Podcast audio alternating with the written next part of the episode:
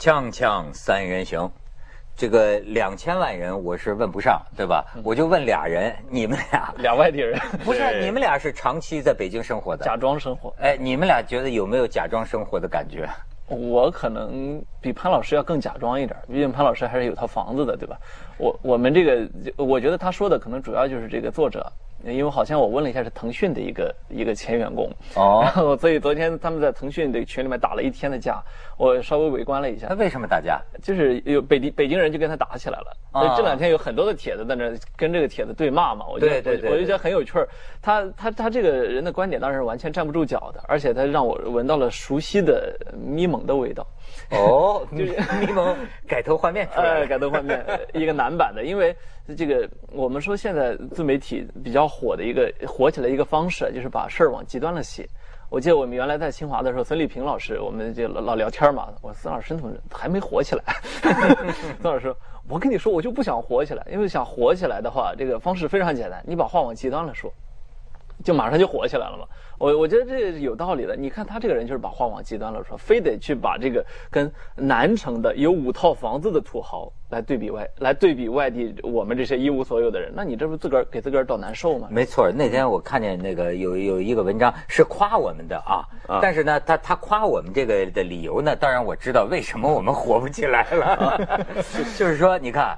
你们这个说话呀太温和，嗯，然后呢，你们那个就是没有金句，就很少有那个这个金句，对，老是显着那么那么平平淡淡。专家把脉是吧？对对，最火的一期不是饶毅老师吗？对，那就火了。这说到哪儿了？那个极端。对对对对。那个我感觉我看书比你多多了，那个哎。所以啊，你不弄到这个尬聊，他火不了。哎，潘老师，你伪装了这么多年，体会更深了。我是真实的生活在北京的，就是这首先啊，我得惊叹一下这个作者的条理之不清楚，逻辑之混乱，文笔之差，我也我也惊呆了。就是原来以为是个媒体人，这青年作家嘛，后来觉得绝对没当过编辑，没当过记者，因为这文章实在是前后矛盾太多，他根本你都搞不清楚他是说赞北京人还是反北京人，还是说骂外地人，还是说。为外地人在抱屈，没有，我我有同感，因为他这他这里面他说的北京人有生活气息的一个点，说出租司机的那个傲慢腔调，我说这这你你怎么连北京人说话的这调你都开始夸了？那你到底是反还是粉了？他大概是个知音体，就是他每一段都是一段独立的抒情，嗯，都是一个情绪的表达，对，但他不是在说理儿。刚才你说我是不是在北京假装生活哈？就是我是觉得我一开始对北京是没什么感觉的。就是我还是觉得我们河南好 啊！我这句话又又牵涉到地域歧视了啊，自我歧视。咱假乡好。呃，觉得北京呢，就是就是呃，不是我的归属感的地方，是我工作的地方。但是我后来慢慢的，北京谁是有归属感的地方？是，嗯，但是我后来觉得它是一个适合我们的地方。我不是一个特别说享受这个里面生活很闲适，但它让我的这个精神啊，让我的生活状态是找到了一个很合适的地方放。你肯定比家乡好，这是一个确定的。所以他说的这个，我我我不太清楚他自己的生活状况是一个什么样的，但我相信他一定是为了红才这样写的，因为这是套路。哎。就你刚才讲，还有你讲这个套路啊，因为我是读新闻传播，就是我师弟是吧？出身的，所以啊，我真的经常从这种地方啊就琢磨这个问题。就是你看啊，呃，今天这个权威媒体也不权威了，都是这个自媒体啊，写来写去，他们有他们哗众取宠的这个招儿。嗯。可是呢，我有时候想啊，你生活在这个社会的人呢，就是他有一个问题，就是说，你怕不怕被别人侮辱了智商？嗯。你你知道吗？这个。他被这个文章忽悠了的人，他自然是想不到这一点，对吧？对。那么我有时候在在考虑这个这个接受智商的问题啊，我就想到一个问题，就是人群当中啊，有极少数人啊，天赋异禀，天赋这个智智力，嗯，他跟文化教育甚至可以没有关系，对对吧？你比如说，经常见到一个胡同老大爷说出话来非常深刻，非常懂道理，但是是少数。大部分人呢，就是似乎是啊，你比如他就没学新闻。当然，今天我们这个新闻人呐，职业的新闻人呐，老是被人瞧不起。嗯。但是我跟我说啊，我们被人瞧不起啊，其实呃这也需要这个这个学一学啊，我们学到过的东西。嗯。你比方说一篇文章或者说一个演讲或者一种观点，它能忽悠人，这个里边是有很多技巧的。你比如说，举个例子，我就说有两千万人假装生活，呃，假装在生活啊。我一方面又可以同意他，一方面又可以反对他。我我同意的，我共鸣他的地方，丝毫不妨碍我那整体上不承认他的理论的地方。对，你看，这就是一种咱们原来读过新闻，咱们知道怎么从一个文体里边能够看出来。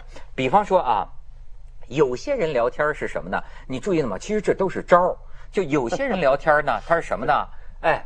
理儿是真的，对，但是举的例子是假的，嗯，因为他的理儿，你觉得正是我生活里平常见到的，就是这么个现象啊，对，所以你不由得也相信了他举的例子，实际他举的例子可能是是编的，嗯，再有一种情况就是说，你像这个呃，这个文章，哎，人们生活中有很多，你比如说，你有没有挤地铁两个小时才从住的地方到了上班的地方？嗯，你有这个体会。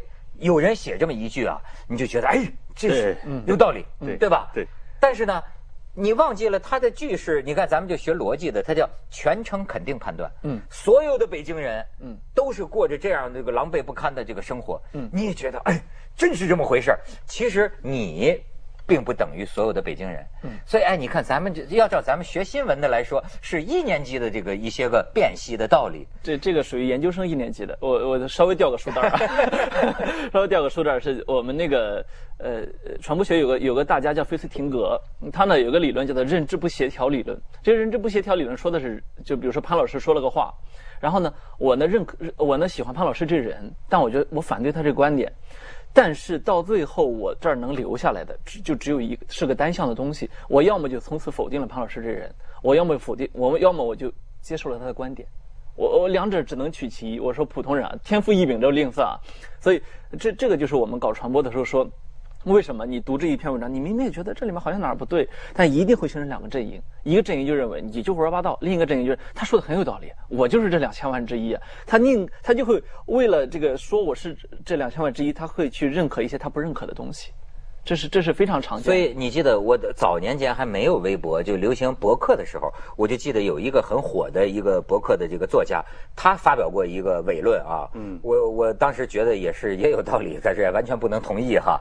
他就是说，哎，我就讨厌这些个这个大俗套，干嘛说一个事非要说有些呢？他说那个。我说那个足球足的这个这个中国足球一场都赢不了，我就喜欢这么说。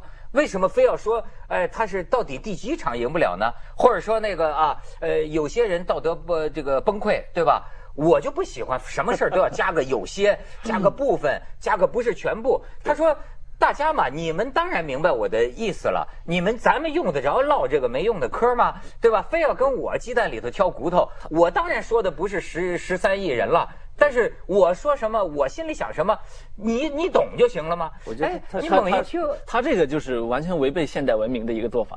这这这几年，这个有有一个很很出名的一个作者叫叫纳西姆塔勒布嘛，他不是出了一个全球畅销书《黑天鹅》。他的基本理论基础就说说全世界的有就有人说全世界天鹅都是白的，你只要找出来一只黑的来，这个理论就倒了。而正是这找出这一只黑的来的这这帮人，正是今天操纵全球股市、债券市场这帮人。因为正是从小概率事件中才有大的机遇，这就是现代文明一个非常重要的一一个点。我觉得他说的有道理，就是我觉得那个大哥说的其实有道理的，就是。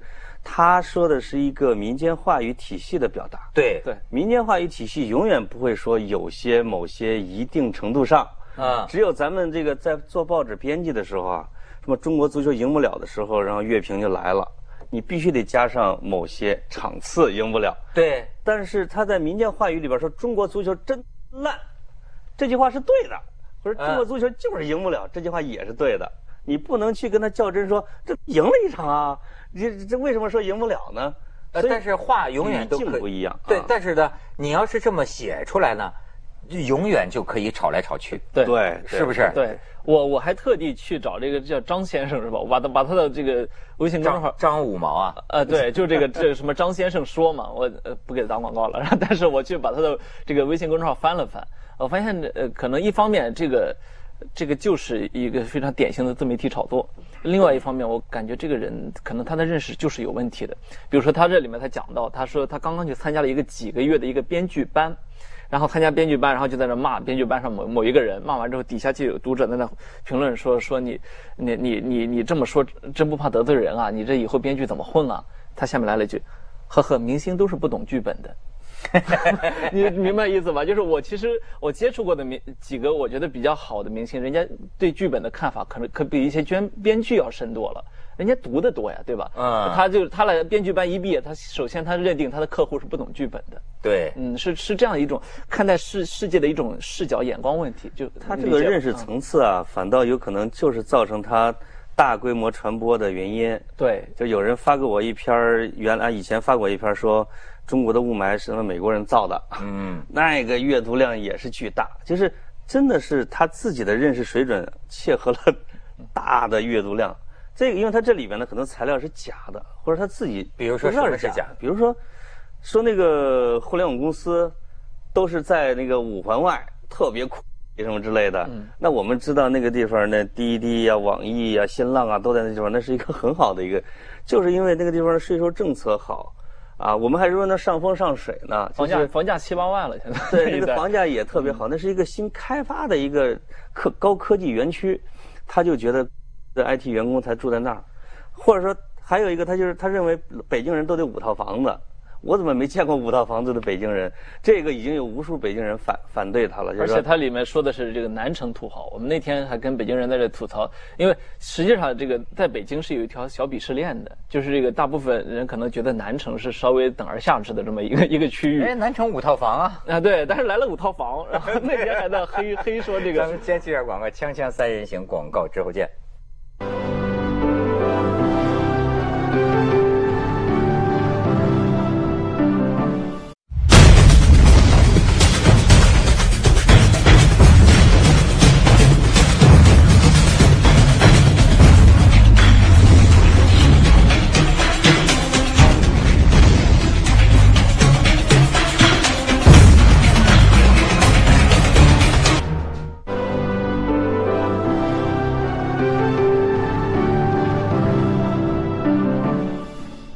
所以其实啊，就是一上纲上线儿，就说不清。对，哎，其实从某种意义上，任何一个人写的观点，我后来发现了，你看我又全程肯定判断，那几乎任何一个人 所说的观点，对吧？都是有漏洞的。哎，不是，都是都是什么呢？如果啊，他就说只是我看见的，都没漏洞。嗯，任何一种情况，嗯，比如说北京生活很糟糕，嗯，还交通很差，有没有呢？有没有人有五套房呢？当然有了。有没有人有这种凄凉的这种心情呢？当然有了。这问题就在于，哎，咱们过去老说一词儿叫以偏概全嘛，嗯，你一上升到全体，这事儿就打不清楚。对。但是你你单纯说他这个看到的，我觉得他的这个我不知道这个人是故意炒作，还是他这个人确实这个眼眼眼睛就有问题啊！你看他他这里面他就说说我去去故宫去过十几回嘛，说还没我们家猪圈好看。我我看这话，我觉得很不理解，因为我我去故宫，可能也去过无数回，一年一年。你也看过猪猪圈我也看过，它确实比猪圈好。因为是我去故宫看过的那些展览，对吧？我第一次在那儿看到《清明上河图》，看到阿拉伯世界的金器，看到这个那个什么八大山人的书法，你你就觉得说这猪圈里有这吗？它就是它，我觉得它就是一种民粹情绪的集合体，整个所有的这个文里边。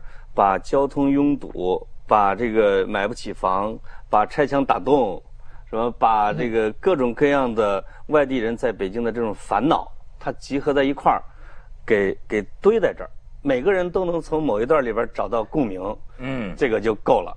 再加上起一个不明所以，但是有一些挑拨性的这个标题，这个文儿基本上就已经成功了。咱们啊。咱仨在这特认真的聊这个事情，对不对？我靠，就在那边乐，你知道？其实上套。那咱再聊聊反面的，你可以看看这个这个图片啊，这个有有那反对他的，你们怎么看？比如说有有有有人上了这么一张图，我怎么觉得这图特像是周星驰那个功夫里边的那小子，那个光屁股洗澡的那个，叫高不不是这个什么博啊，就是然后你在你写再多的十万加都没用的。没有人会离开北上广深的。你回到家乡后，打开探探，你就买票回来了。我看看有没有，这给探探搞植入的这个，也也也有很多，就马上就这个反炮开始打他的。对。那你觉得反对者的这些逻辑正确吗？反对者首先有一个错的是，他只有这一篇十万加，在他所有的职业生涯里边只有这一个，跟我持平啊，就是 我有一篇。是吗？是哪一篇？写足球的，就是。什么每周踢上一场球是所有老男人最后的底线啊！你认为你那篇十万加主要的原因主要是情绪，主要是击中了他们跟你没有共识啊，主要是共鸣共鸣，主要那些被自己的老婆管着没法踢球的老男人啊，为踢一场球心力交瘁的老男人，他们的情绪，我一定是情绪撩拨着他的阅读量，这个是你你你说的这个，我就想起有的时候哈。比如说，呃，有的观众也也听了我们讲一些话，也给说说，嗨，反倒是你们较真儿了。我们看见一个骂他两句，怎么了？我们就是出出气，我们心里也知道那不见得是真的，但我就跟着骂他两句。你们还在这儿假装李克忠，你们 这你们反倒是较真儿。可是你知道，我也不知道为什么。我觉得，要是一个社会里啊，读者和作者都不认真的话，那他这个舆论场会是一个什么乌烟瘴气？我觉得就会反噬我们这个社会。就是我，你刚不是说到我们这个新闻行业，嗯，可能可能也确实没什么正经新闻人了。这这实话实说，哦，然后去可能这个三观。比较正的新闻人也不多了，这个呃，大家现在都看这自媒体这些这些东西，呃，那我觉得结果是什么呢？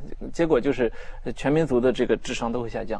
你比你别看大家好像觉得我都懂，可是你不是在每件事上都较真儿的话，最后那个系统误差就会非常非常，它就不是不但是误差，而是差。你知道有一个问题啊，我们一直就是，哎，不好说，因为一说呢，好像就涉及到了歧视。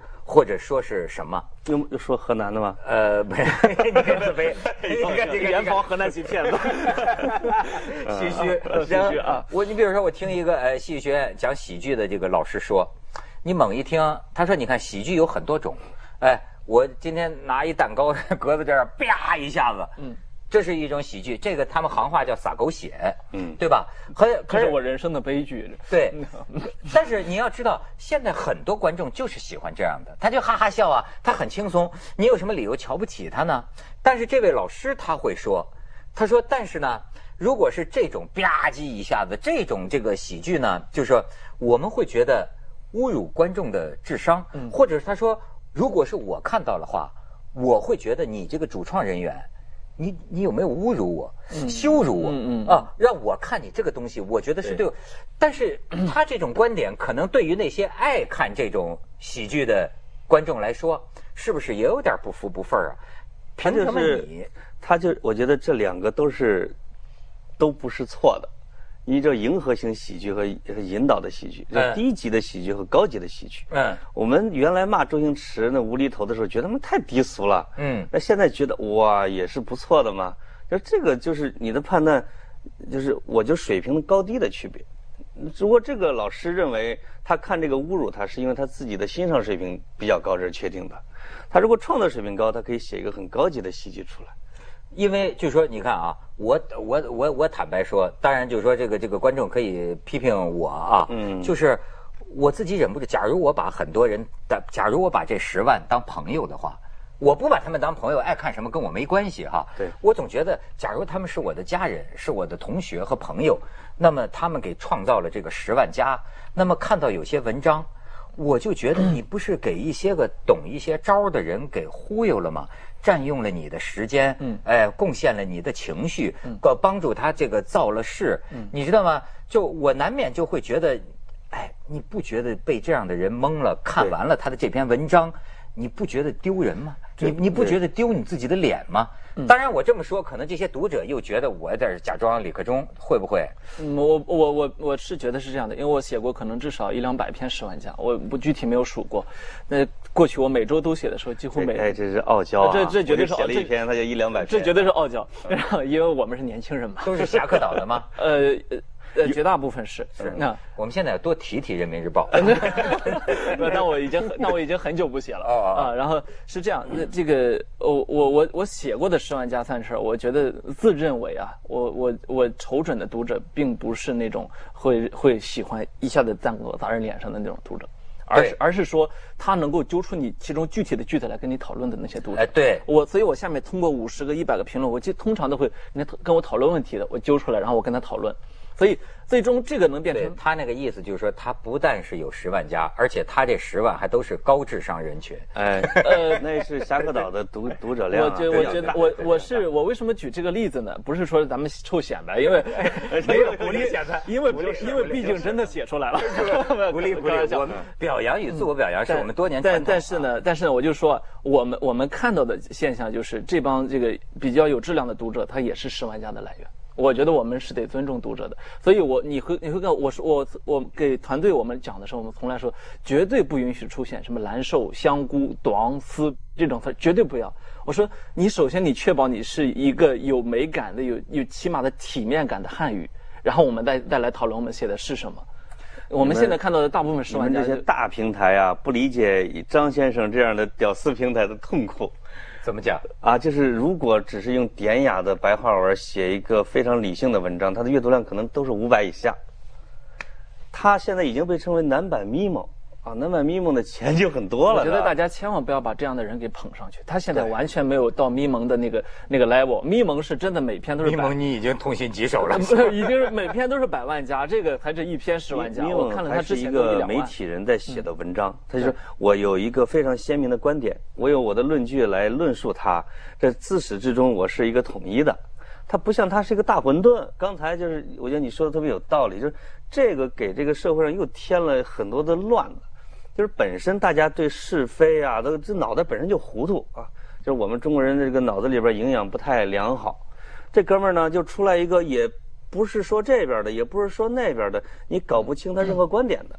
然后两两边人就开始撕，他其实就给你提供了一个撕的一个桌布，两边人就咣咣咣，也不明所以，也分不出个对错，也没有是非，最后这事儿了了就了了。他是就是又给人糊涂的内心又增加了一桶狗油，我我认可这个观点。其实说说白了，我为什么多次的在在反驳咪蒙，是因为他是个职业选手。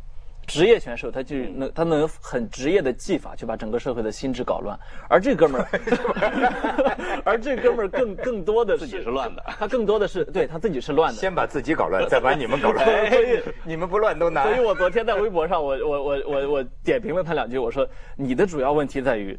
房子太少，想法太多。你你你更大的问题在于，你在哪儿房子都少，你对哪儿想法都多。现在很多年轻人都是这样。不，而且那个挤地铁的时间太长了，有足够的时间想文章。对，锵锵三人行广告之后见。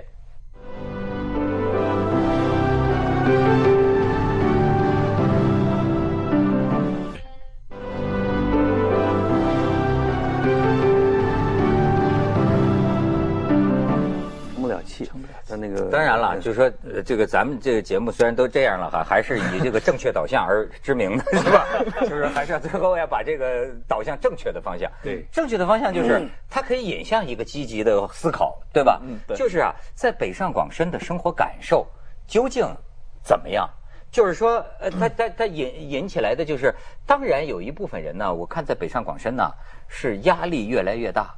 但是呢，并没有要走的心，嗯，就是处于这么一个不尴不尬、非常不堪的这么一个境地，嗯，这是不是个真实感受？就是我，就是王小波一直说一句话，其实最大最大的恶之一是愚昧啊，就是或者叫蒙昧，就是他可以表达说，我作为一个外地人，我的孤独感啊，我不被容纳，我愿意回到我的故乡，这是一种办法。他也可以表达很积极的说，这个。北京人本地人奋斗精神不行，我作为像马云、像马化腾这样的人，我一定要做新北京的主人，这些都没有问题。关键他表达了是一个似是而非的无观点的一个文章，我我就会觉得表达的是一种蒙昧的观点，这是我觉得他做的最不好的地方，就是你对我们可以说，我们错，我们可以讨论。你现在是一堆 或者一坨文章，我都不知道怎么下嘴，呢。不可以是文人副刊式的感慨吗？某种？嗯，其实每隔不用几年，每隔那么几个月，逃离北上广深都会成为一个话题，而且是花样百出。所以我们这几年看了无数的去大理开客栈的，最后可能大部分都回来了。那那因为。他出去之后就是不行。你是你刚才潘老师说的，你说让潘老师回濮阳，我回潍坊，这个是不现实的。我可以这么说，我每年过年回家待七天，是有五天是就是是在煎熬，除了陪父母聊天之外，没有任何的乐趣。那那其实我我我觉得，之所以这个事儿会一而再再而三的成为一个话题，其实我们应该看更大的一个背景。更大的背景就是，呃，中国这个城市化是非常非常不均衡的。它不均衡到了几乎所有的资源都集中在了北上广深、杭州这样的城市，所以大家不得不涌入这样的城市。那怎么去解决这个问题？怎么呢？所以你看，我前一阵就去雄安新区了。我觉得就是。他实际上在北京啊，我的感觉啊，的确很多地方特别糟心。我记得有一个香港作家写过那么一篇著名的文章嘛，叫做《不喜欢北京的一百个理由》还是九十九个理由。啊，但是好像这这么多理由，只有一个理由，他就也愿意留在北京。就等于，你看，我如果说这个城市是没有问题的话，为什么我在这个城市连门都不想出？对，除了必要的情况，为什么我在香港，呃，在深圳？在任何一个城市，我包括在广州，我都居住过，我都喜欢出去逛逛。那么为什么在北京？你有没有想过？我就是怎么着打死就是不不，我甚至说啊，说买个牙膏，我都说我哎，我等到这个回香港再买吧，因为我不愿意出去逛。啊，就这个。这个大城市让我觉得极不方便。可能北可能北京还是外卖快递太方便了，所以可以不出门。也是，是吧？这你说的太对了。这又是它比香港啊优胜的地方。那当然。哎呦，北京对于青年人来说，它最珍贵的一点其实是它的相对公正。对和机会，没错，这个是这个青年完全没写出来的。他在家乡永远得不到机会。你可以，你可以真的跟一个人谈理想的这个事儿是一点不夸张的。可是你回家谈这个，而北京有一部分人是拿走了大部分机会，但是有一半的空间至少是留给我们的，是平等的，对，是可以做的。嗯，哎，其实北京啊，这个咱们下一集我再说。